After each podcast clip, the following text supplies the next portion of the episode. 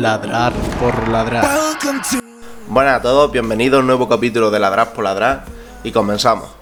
En la sesión de noticias prim- primero vamos a comentar el Nintendo Indie World de esta semana, donde Nintendo ha presentado varios indies que han salido en el mismo día de la presentación de del Indie World o que van a salir en un futuro. El primero de ellos es Hades. Hades es un roguelike creado por los creadores de Bastion y que confirma su llegada a la consola híbrida de Nintendo para este mismo otoño, incluyendo además la, posibilidad de compartir archivos de guardado con la versión de PC. El siguiente presentado fue Hypnospace Outlaw. Se trata de un juego que nos llevará a rastrear una especie de simulación de internet de los años och- 90 para descargar todo tipo de útiles archivos mientras escribamos vídeos informáticos y damos casa a los delincuentes de la red. Eh, estará disponible el 27 de agosto y si os interesa podéis disfrutar de una versión de prueba en la ISO. Luego nos presentaron Spirit Farer, un juego de aventura en el que debemos de ayudar a los espíritus de los distintos de los difuntos, perdón, a llegar más allá con nuestra con nuestro barco, es decir, que somos una chavalita que tiene creo que era un perrito que, que va acompañando a los espíritus a, allá. A través de su barco, pues tendremos que mejorar el barco para que estén más cómodos, etcétera. Se anunció que Subnautica y Subnautica Below Zero estaría disponible en 2021 para la consola de Nintendo. El siguiente juego que se presentó fue Takeshi y Hiroshi, nos trae un juego que combina el rock con una estética muy particular, que emula la, animación en stop motion. En él encargaremos a un diseñador de videojuegos de 14 años que debe de entretener a su hermano pequeño con una obra que equilibre grandes desafíos con la dificultad para el pequeño. Parece que nos encargaremos de que nuestro hermano juegue a una aventura de rol que nosotros mismos hemos creado. Por lo que he visto, el niño probará el juego mientras que nosotros lo vamos haciendo y nos dirá es muy difícil, esto está desbalanceado y demás, y debemos de adecuarlo para que se pueda disfrutar. El siguiente juego fue Raji, An Ancient Epic, un juego que se lanzó ese mismo día. Se trata de una aventura fuertemente inspirada en la mitología hindú y balinesa que nos llevará a encarnar a una joven que debe hacer frente a la invasión de hordas demoníacas que amenazan nuestro mundo.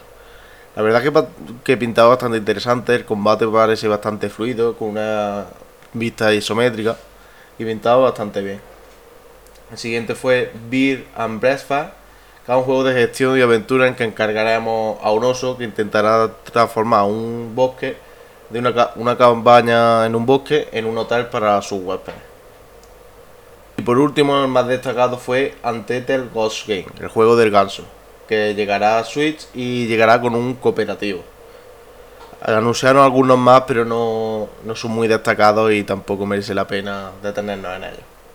Así que seguimos con las noticias y vamos a hablar del DC Fandom. La conferencia esta que ha hecho DC Comics para presentarnos unas películas, juegos, cómics, etc. Empezamos hablando de Gotham Knight, el juego de Warner Bros. Montreal, en el que nos presentan una ciudad de Gotham donde Batman ha muerto y sus colegas, por así decirlo, Robin, Nightwing, Batgirl y Red Hot, deben de proteger la ciudad ante los villanos que al saber que Batman ha muerto, pues han tomado la ciudad. Será un juego single player barra cooperativo, en el que nos enfrentaremos a bastantes desafíos, una ciudad muy abierta. La verdad es que pinta bastante interesante. En mi Twitter tenéis varios retweets al, al tráiler y si no en Warner Bros. el Twitter tenéis también el tráiler. Lo siguiente que vamos a comentar es el juego de Suicide Squad Kill the Justice League, que es un juego cooperativo a cuatro jugadores que presentó Rocksteady, en el que encarnaremos a Harley Quinn, a Deadshot, al Capitán Boomerang o a Shard. Y nos enfrentaremos, por lo que parece ser, a la Liga de la Justicia que se ha vuelto malvada o algo así, por lo que se vio en el tráiler. No se ha visto nada de gameplay en respecto al anterior juego de Gotham Knight que sí se ha visto gameplay. Así que nos queda esperar que saquen más vídeos. La verdad es que Rocksteady son los creadores de los juegos de Arkham, de Batman, y estaba muy bien, pero este juego cooperativo 4 la verdad es que no me llama mucho, sobre todo porque no sé cómo lo plantearán, ahora mismo estoy hablando, el tema de llevar, por ejemplo, la diferencia de llevar a Shark, que es un tiburón humano, a Capitán Boomerang. No sé cómo lo harán, así que permaneceremos atentos. Se presentó el primer tráiler de, de, Batman, la película interpretada por Robert Pattinson. La verdad es que pinta bastante guay, una ambientación bastante oscura y cruda. Se ve a un Batman bastante alejado de la legalidad, podríamos decir.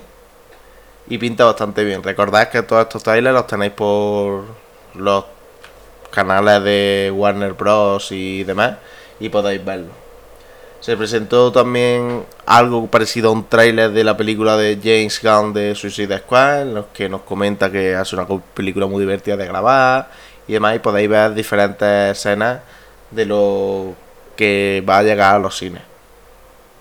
También se presentó el tráiler de Wonder Woman 84, que es la continuación de la primera película de Wonder Woman interpretada por Gal Gadot y la verdad es que yo tengo muchas ganas de ver esta película porque de las películas de DC, la que más me gustó fue Wonder Woman.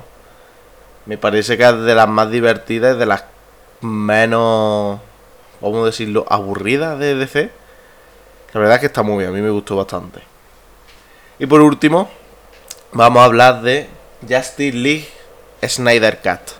Como sabéis, el primer director de Justice League fue Zack Snyder, pero debido a unos problemas familiares, su hija murió y demás, tuvo que dejar la dirección y, y le siguió otro director. Y salió una película bastante mediocre para mi gusto. Entonces los fans empezaron a decir que esa no era la película que tenía pensada Snyder, que la de Snyder era más oscura, que tenía más escenas de acción, que si tal, que si cual, que si la burra.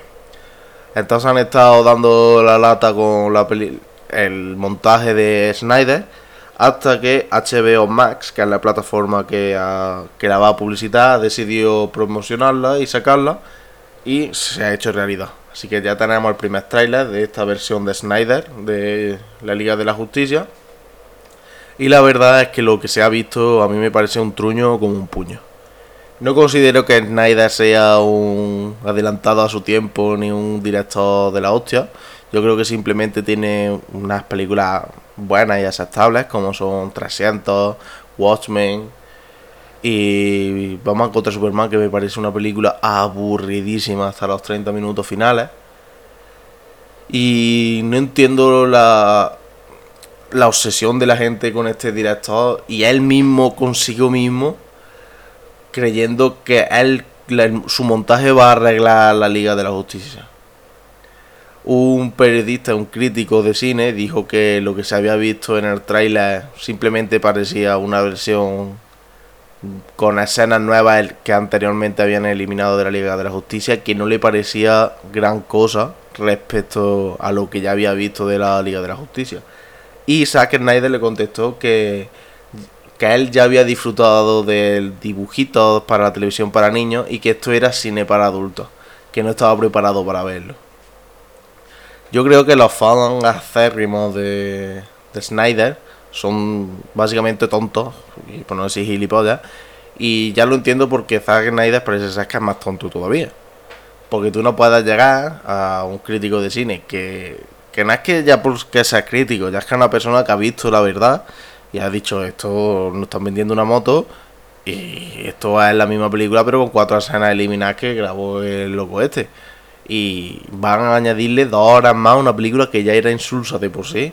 Entonces vamos a tener más, más de dos horas de puro, puro aburrimiento.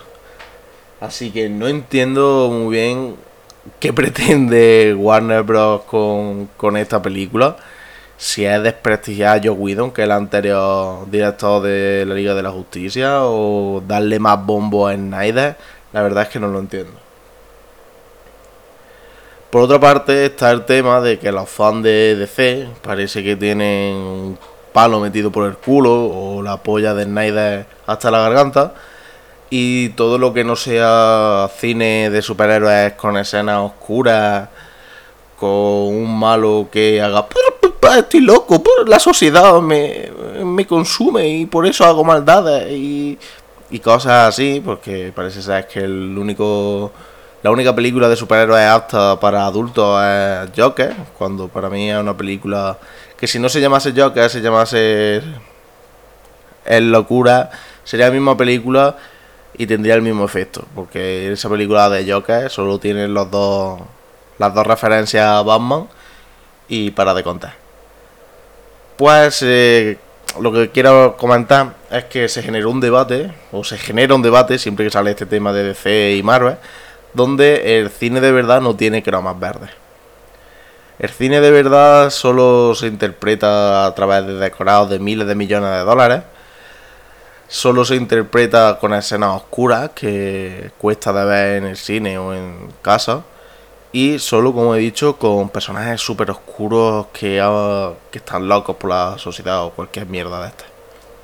Y la verdad es que me parece la mayor idiotez del mundo cuando se ha visto claramente que se puede hacer cine de superhéroes para todos los públicos, como puede ser una película de Marvel, de yo qué sé, Doctor Strange, Capitana Marvel, todas estas películas de inicio, cine de superhéroes, que está bien, que no es una gran cosa que diga, oh madre mía, qué maravilla, pero luego tienes películas como Infinity War, Endgame, Ultron, Civil War, todas esas películas que, aun teniendo croma verde, que es que eh, sigo sin comprender el problema que tiene la gente con que haya croma, mm, no lo entiendo, parece que, que odian un croma, son películas que tienen un trasfondo muy, muy potente y que te tienen temas que, que no son para nada para niños. Y aunque sean para niños, no, no entiendo el motivo por qué los superhéroes tienen que ser algo para gente mayor de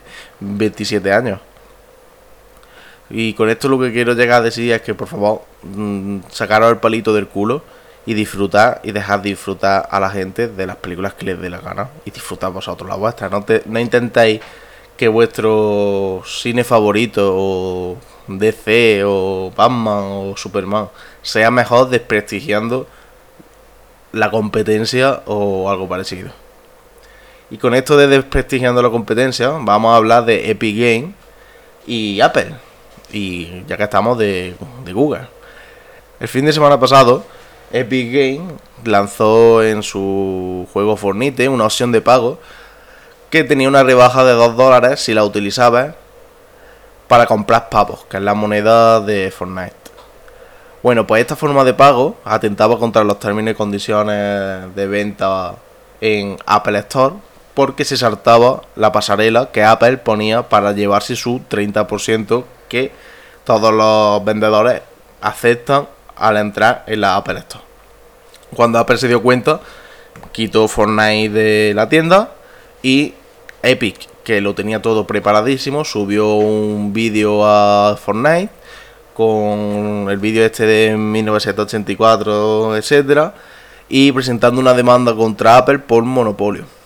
Cuando Google se dio cuenta de que en la tienda de Android habían hecho exactamente lo mismo, hicieron lo mismo que Apple y quitaron el juego. Ahora se encuentran en una guerra infantil por parte de Epic, porque esto parece una rabieta para conseguir más dinero, porque es otra cosa, donde acusa a Apple de monopolio, acusa a la empresa de la manzana de prácticas abusivas, llevándose un 30% de las ventas, etcétera ha llegado hasta crear una copa dentro de Fortnite con una manzana malvada representando a Apple que a mí me da hasta vergüenza.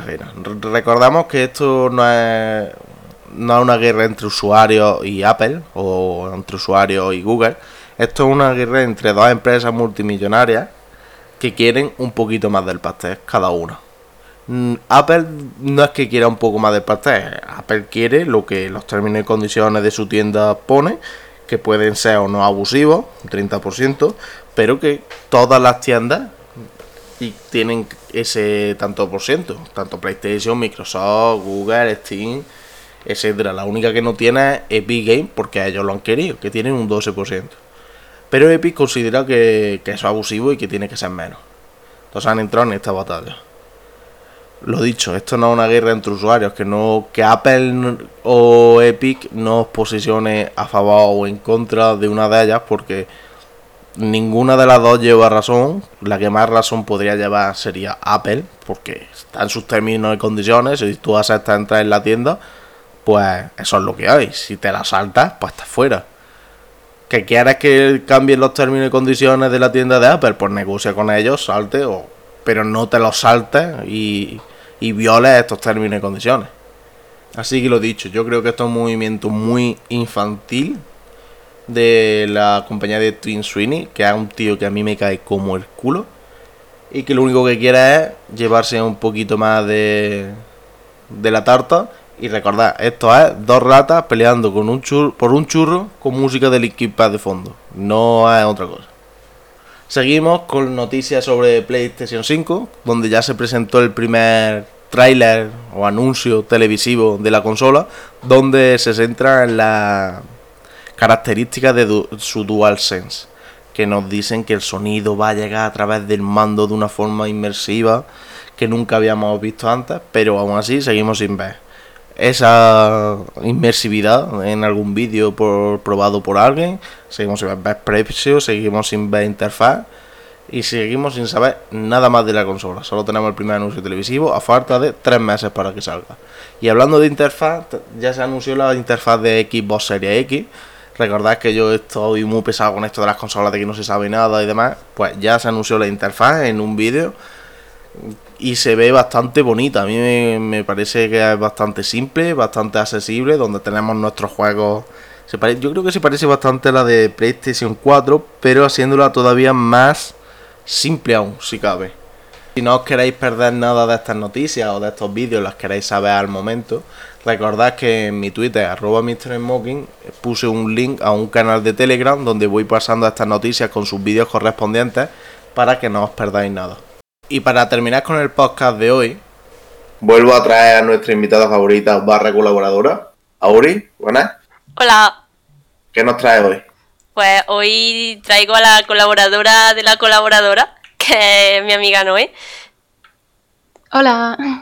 Que bueno, que es amiga tuya también. No sé por qué he dicho que es amiga mía nada más. Pero. Yo me lo apropio todo. Esto ya no es tuyo, esto ya es nuestro. y nada, y en verdad hoy, mm, hoy no traigo sangre, hoy no traigo un debate, hoy traigo una conversación apacible. Porque quería un poco hablar de un tema que he tenido yo siempre rondando en la cabeza y que nunca he podido aclarar del todo y es el tema de tanto del machismo como de la homofobia en, los shonen, en, vamos, los shonen, en los animes, los mangas más populares que nos vienen desde Japón. Cuando digo homofobia me refiero a que apenas hay representación de parejas LGTB o de personajes LGTB. Y, y por otra parte, el tema de las mujeres, que ya te digo, en los títulos más populares que nos vienen, o, o bien hay poquísima representación y, y si la hay, este, estas mujeres pues siempre son personajes, casi nunca son protagonistas principales o son más débiles que los propios personajes principales y, quería, mm, quería saber si eso es mm, propio de los propios shonen por el público objetivo al que están dirigidos, que son adolescentes en masculino, adolescentes chicos, o, es algo que está implícito y arraigado en la cultura del propio país de Japón. Entonces, como yo no tengo ni puta idea de esto, porque además conozco los tres o cuatro títulos super mainstream, pues he dicho, vamos a preguntarle a Noé, que aparte de que sabe un montón del tema, está viviendo en Japón y ha estudiado estudios orientales, así que mm, sabe mucho mejor que cualquiera de nosotros sobre este tema pues que nos cuente ella cómo ve esto que tú has contado, cómo lo ve ella desde allí y con el conocimiento que ella tiene. Vale, yo antes de nada, a ver, yo he estudiado la cultura, he estado, eh, llevo ya un año viviendo aquí, pero vamos, mi opinión, lo que yo puedo contar lo que yo he visto, lo que he notado, sobre todo porque he leído muchísimo manga, he visto muchísimo anime. Y puedo dar una valoración de lo que yo creo, como occidental y como persona que está metida en estos temas, pero a ver, la, realidad puede, ser otra. Claro, claro, la verdad absoluta no la sabemos. Vale. Eh, es, es verdad que si nos enfocamos solamente en el género shonen, eh, tiene la particularidad de que los propios editores de la, por ejemplo, la Shonen Jump, que es digamos la empresa más conocida, bueno, la revista más conocida, quieren que sus mangas estén súper dirigidos a un público juvenil, a los chicos. Es tanto así que, por ejemplo, la opinión de un chico joven vale muchísimo más que, por ejemplo, de una chica. Sí. Por ejemplo, para la hora de puntualizar los mangas, los mejores de cada semana, son los chicos jóvenes los que realmente su voto cuenta. El de la chica o de las personas más mayores mm, cuenta, pero menos. Así que va a empezar esta, e- e- esa barrera de nos enfocamos solamente en este género, en este tipo de público. Luego, mm, tenemos que pensar también la historia que tiene Japón con el tema de la mujer tiene que ser sumisa.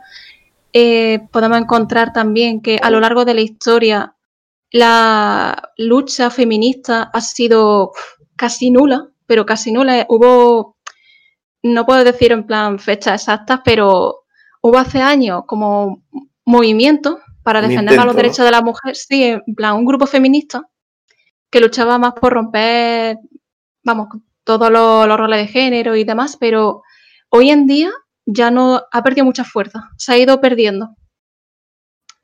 Mm. Luego, mm, teniendo eso en mente, pues realmente la, pres- la representación femenina siempre va a ser vista desde un punto de vista de un, de un hombre. Si miramos los autores de manga, eh, Eiichiro Oda, Masashi Kishimoto, Tite Kubo, son hombres, la gran mayoría. Solamente se salvan. En, eh, bueno, yo hablo de la revista Shonen Jump, ¿vale? Si nos salimos Sí, sí. a otro. En la revista Shonen Jump, ahora mismo que yo recuerde, tenemos eh, la autora Akira Amano, que es la autora de Katekyo Himan Ribbon, que también tiene uf, cosas machistas, machistas en su manga. Y creo que también tenemos algunas dibujantes, como la, el manga este que se ha cancelado hace poco. Y no sé si la de Yakuso, Yakuso Kono Neverland, creo que también una mujer.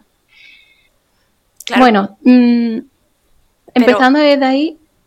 Hmm, ¿qué- No, qué? di- habla, habla. Sí, es que eso, empezando desde ahí, lo, siempre lo va a hacer desde un punto de vista del hombre. El hombre quiere crear un protagonista interesante, fuerte, y se va a centrar en eso. Por eso siempre es como el prota y la chica que acompaña al protagonista, que es lo que vemos en todo. Nami en One Piece, eh, Rukia en Bleach, Sakura en Naruto, y así en, en todo. Pero es que en todos los, los mangas de la Sony Jump. Ahora, entramos en el tema de si la mujer en este aspecto tiene más protagonismo o demuestra fuerza. La gran mayoría mm, está más como un elemento, como, ¿cómo decirlo? Como el ¿Decorativo? fetiche. Sí. Por ejemplo, en- me molesta muchísimo en Haikyuu, está como la, la manager del, del grupo y para mí es una mujer florero, porque es que no hace absolutamente nada. Es, me, es que me saca de quicio. Luego, por ejemplo, eh, encontramos también el ejemplo al principio de Sakura, al principio de Naruto, que tampoco hace nada. Es como muy. Solo pienso en chicos. Como siempre nos meten el tema de que encima la, la compañera del protagonista tiene que estar enamorada. Mi, mi trama también. es los chicos. Y no sé, también encontramos otros que intentan romper con esto. Por ejemplo, en Gintama, la chica protagonista, Kaura, es todo lo contrario que os podéis imaginar. Porque vomita, es fuerte, se saca moco, se tira peos. Es, es genial, ese personaje es genial. Por ejemplo, en Gintama es la única serie que he visto yo, shonen, actual, que haya rompido los, los, el tema, por ejemplo, de la transexualidad. Por ejemplo, hay un personaje que lo crían como un chico, pero en realidad es una chica. Llega un momento donde dice, ¿yo qué soy? No lo sabe y no se, no se soluciona en ningún momento de la serie. Mm. Eso, Y cuando, y cuando hacen referencias para, es para la parte de comedia, solo.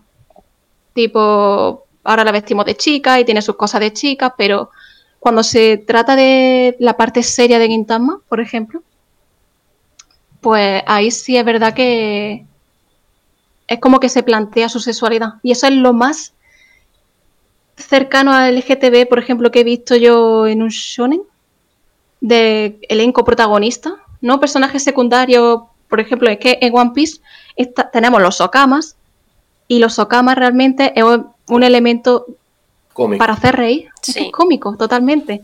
Pero es que yo también lo pienso aquí en Japón. Yo aquí en Japón el tema de la homosexualidad, por ejemplo, aquí no está permitida. Como, a ver, permitida, me refiero que no se puede en casa, no está reconocido.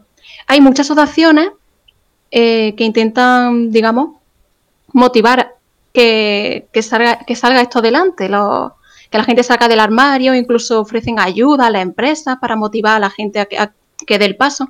Pero luego a la hora de la, de la verdad, no, lo tienen como muy callado, muy interiorizado, como no puedo, no puedo decirlo porque si no me va a causar problemas, aunque realmente la sociedad está intentando, está intentando aceptarlo, pero, pero realmente no.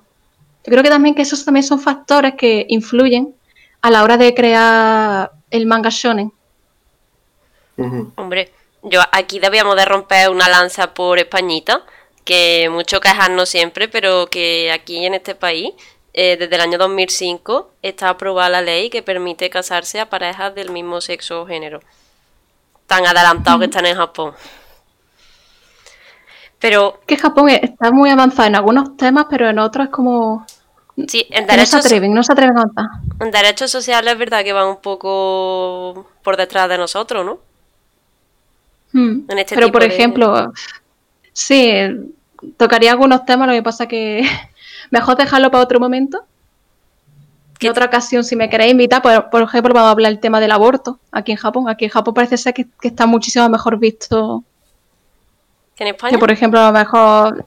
En, algunos temas están súper avanzados, pero en otros hace, eh, están en 40 años. Claro, pero eso pasa en, muchas otras cosas. Habrá temas que allí Japón no saque años de ventaja, pero concretamente en esto, que de lo que estamos hablando hoy, de, del tema feminismo LGTB, pues, coño, está bien que en, en, alguna cosa ganemos nosotros, ¿no? Que no vamos a ser siempre los tontos, los rancios, los machirulos. Sí.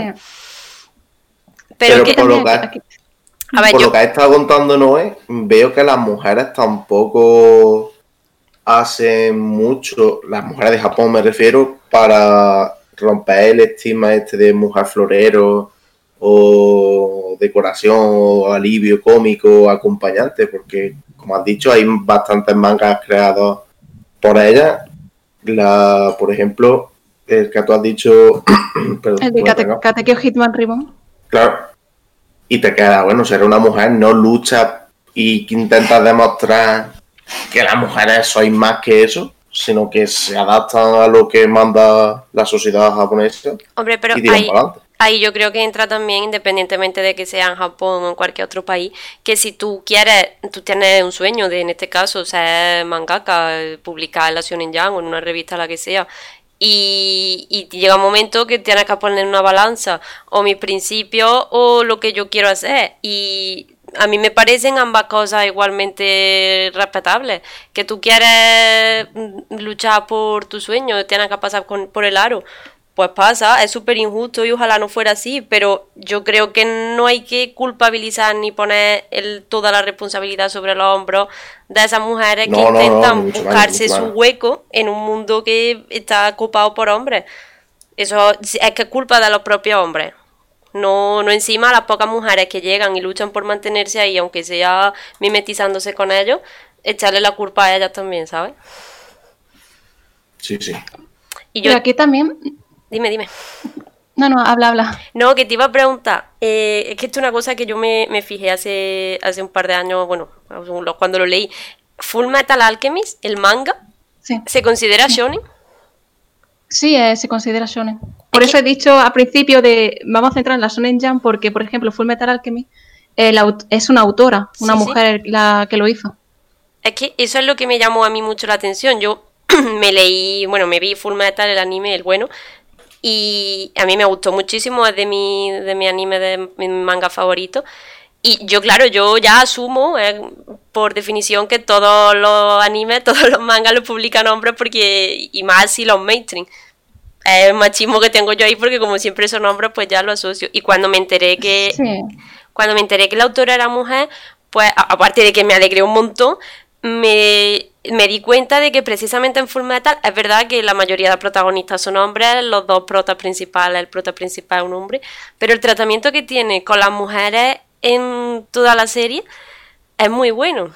De hecho, creo que tiene un solo momento de fanservice, que es cuando Winry se intenta quitar la camiseta. Está, entre comillas, justificado y, y todas las mujeres que salen en, en la serie tienen una personalidad definida eh, no es lo que hemos hablado antes del típico personaje florero y, y no sé, me parece como que se nota que a esas mujeres la ha escrito una mujer y no un hombre, no sé si, no sé si me explico. Sí, sí. Sí, de todas formas también tengo que decir que estoy notando el cambio en la zona Jam, por ejemplo. Porque si comparáis, por ejemplo, los primeros mangas, El Puño de la Estrella del Norte, Dragon Ball y todos los mangas de, de los años 90, por ejemplo, la representación femenina es o casi nula o es la princesa para salvar. Hmm. Por ejemplo, tenemos el caso de Jojo, en la, la segunda parte, que según he leído, si no es mentira, porque ya sabéis cómo es internet a veces, el propio autor quería hacer a Lisa Lisa, que es una, uno de los personajes principales de la segunda parte, una mujer luchadora, quería hacer que incluso se enfrentara al malo final. En algún momento eh, durante la serie y demás, pero los propios editores le dijeron que no, porque eso no, vendía.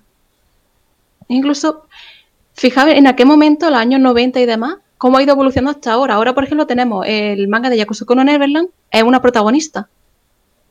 Por ejemplo, eh, por ejemplo, también en Boku no Hero Academia, ya las chicas ya se nota que, que, están haciendo algo. Todavía se nota que son los protagonistas los más fuertes, los más poderosos, donde les recae todo el protagonismo. Pero en cambio las mujeres ya empiezan a hacer, a hacer más cosas, por así decirlo. Por ejemplo, Bleach, el caso de Bleach, por ejemplo, tenemos un montón de personajes femeninos súper guays, pero súper guays. Hombre, en Bleach. Pero siempre, siempre, pero siempre está el elemento también fanservice. En Bleach, a mí una de las cosas que me gusta es que la coprotagonista, por así decirlo, que es Rukia, me gusta mucho que no está sexualizada. Sí, por eso digo que realmente Bleach tiene muy buenos personajes femeninos. Luego también lo mismo, al final el, lo más fuerte recae sobre el protagonista, porque la saga de la Sociedad de Alma es el prota el que va a salvar a la chica en apuros, en este caso Rukia, y después sí. en Hueco Mundo es otra vez el protagonista salvando a la chica en apuros que es Orihime. Hmm. es eso, es siempre eh, la chica a la que tienes que salvar en algún momento de la historia. Eso uf, echa, muy, echa para atrás. Y luego está el caso de One Piece, por ejemplo, que ha ido a la inversa. En, en dos, en, hay, hay, dos cosas en las que ha, en las que es contradictorio One Piece, porque empezó Nami al principio no era la típica que tú has dicho, complemento florero, interés amoroso, no tiene pensamientos de ay, solo pienso en chicos.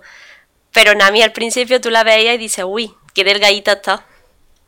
Y la ves ahora y es como, madre mía, se va a partir a la altura del estómago porque esa cadera eh, con esa cintura y esos pechos no, no, no. Pero ahí entramos en la cultura japonesa. Yo, por ejemplo, una cosa que veo aquí en Japón, eh, en cualquier lugar al que entre, por ejemplo, en la tienda donde trabajo, las revistas siempre ¿Qué? son, en la mayoría de las portadas aparece una chica en bikini, súper sexualizada, y la venden eh, por ejemplo, delante de mi caja y, de, y, la ven abuelos, niños pequeños, de todo. Es que yo me quedo pensando, y sobre todo las mujeres, ¿cómo, cómo pueden ver esto? Me choca muchísimo porque es que esto en España es impensable. Es que si pudiera enseñar ahora mismo, es que fliparía y de verdad, he llegado a ver cosas que es como, ¿por qué?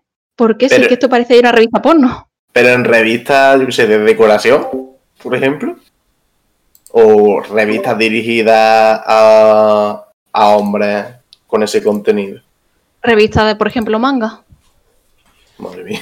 A ver, pero. Para todo, para todo. Pero es verdad que lo, mm, el cuerpo de la mujer se usa como reclamo publicitario en todos los países por, del mundo. Por, eh, y por eso en One Piece los personajes han ido evolucionando a lo que el público quiere. El público encuentra a Nami atractiva, quieren aprovecharse de eso, quieren vender al fin y al cabo. Y ha acabado como ha acabado. Pero, pero quien dice Nami dice todas, ¿verdad? Porque aquí... Sí, sí, sí, Nami, todas toda la de One Piece. Ahora, por ejemplo, una cosa que me da mucha rabia de One Piece es que el diseño de los personajes que siempre, femenino es siempre igual. Siempre igual, de la misma manera. Que llega un momento que es como, uf, por ejemplo, Rebeca, de la saga de Rosa, es como, Eso es imposible. Sí, Eso sí. es- eh, eh, es que no, es que no. Yo cuando vi esa armadura digo, madre mía, y nos quejábamos del bikini de la princesa Leia en Star Wars. Madre Para, mía. para quien no sepa a qué nos referimos, Rebeca es una muchacha de una medida de 120, 40, 70 más o menos. Y tiene una armadura que es como la de la princesa Leia, pero unos 15 centímetros menos por cada. Es como Tapa un, lo que tiene que tapar. un bikini armadura. Sí, pero con la diferencia de que Leia la tenía un poco de esclava sexual, entonces ese bikini tenía cierto sentido y la otra pues estaba en mitad de un coliseo luchando por su vida, que dice eso de que te Por protege gusto. si es que no te da ni para un resfriado. Es muy, muy, muy, muy, muy cantoso. Lo de. Rebeca es muy cantoso. Sí. Aparte de que, por ejemplo, Robin, la primera vez que aparece, aparece con una chaqueta vaquera, con su era minifalda, con sus botas altas, no sé qué. Hacen el cambio de estilo de dibujo o de qué coño sé, y te la encuentras con un pareo en, en top de bikini y dices, pero bueno, ¿qué le ha pasado a esta muchacha? es que es una cosa que, que es que no tiene ni explicación, es lo que dice, no, es puro fanservice y puro a lo que van a vender. Claro, pero ahí es que entra ya también lo que ella ha estado contando de la propia sociedad de, de Japón. Que eso Sí, sí. que se ve normal. A ver, eh, tampoco voy a poner ahora a España como que seamos los más guau del mundo, ¿no? Pero mm, yo creo que en ese sentido tenemos más conciencia feminista. A nivel mainstream no, a nivel mainstream estamos todos los países jodidos, ¿no? Pero lo que es el movimiento feminista, yo creo que es más fuerte aquí que en Japón, lo que ha dicho ella al principio también. Sí, Mm, muchísimo por- más. Porque yo lo que ha dicho de la revista de las chicas en bikini en el mostrado y eso, yo recuerdo cuando yo era chico que entraba a una papelería o lo que sea y las revistas de coches, de, herramientas, por así decirlo, de bricolaje y todas esas cosas estaban en una estantería junto con las de interview y todas esas revistas, estaban en una estantería que se podían ver, que tú entrabas ahí como niño chico, hacías pechos y, y lo veías y estaban ahí, pero ahora tú entras a una papelería y tú no ves esas revistas por ningún lado. Sí, sí. Es la una- la sociedad una ha cambiado. evolución. Exactamente, una evolución Pero- que ha tenido nuestra Japón sociedad. Exactamente. Es lo que me llama Japón la atención, todavía- que ellos no. no. No, han avanzado en, ese, en esos términos. Y, y luego, Pero es lo que comentó al principio, lo del movimiento feminista, si no un movimiento feminista que esté luchando por que eso no es, no se ponga ni se exhiba de esa manera, no se va a cambiar. Porque al fin y al cabo, los hombres van a seguir comprando, los hombres lo quieren, lo buscan. claro, Eh, pero es que pod- os podría contar aquí de, de anécdotas y de historias. Pero también es que eh, ten en cuenta que, bueno, ten en cuenta, yo contándote a ti como si, contándote lecciones, tú que vives en Japón, que, Ah, pues explaining. a ver, que no, lo que quiero decir es que eh, en Japón lo que es la propaganda cultural es mucho más fuerte que aquí en España. Ten en cuenta que allí ellos También, exportan muchísimo anime, muchísimo manga. Aquí en España no tenemos ningún producto así que exportemos tanto. Entonces, mm, es muy difícil combatir eso, porque es lo que hemos dicho muchas veces de que la cultura y los movimientos políticos y sociales se retroalimentan. Si tú no tienes, si tú no te ves reflejado en ninguna parte de tu cultura, pues nunca te va a hacer clic en la cabeza nada. Y por el contrario, por mucho que tú luches por unos derechos, si en la cultura no se ve representado, a nivel mainstream no vas a conseguir que la sociedad cambie, porque tú le estás contando una cosa, pero por otro lado, esa propaganda cultural que llueve de todos lados es lo que más cala en la gente al final. Es que es muy complicado. Me gustaría comentar algo así también como dato, es que la Sony ya se está dando cuenta de que eh, su revista la están leyendo muchas mujeres y se están dando cuenta y están usando eso también a su favor.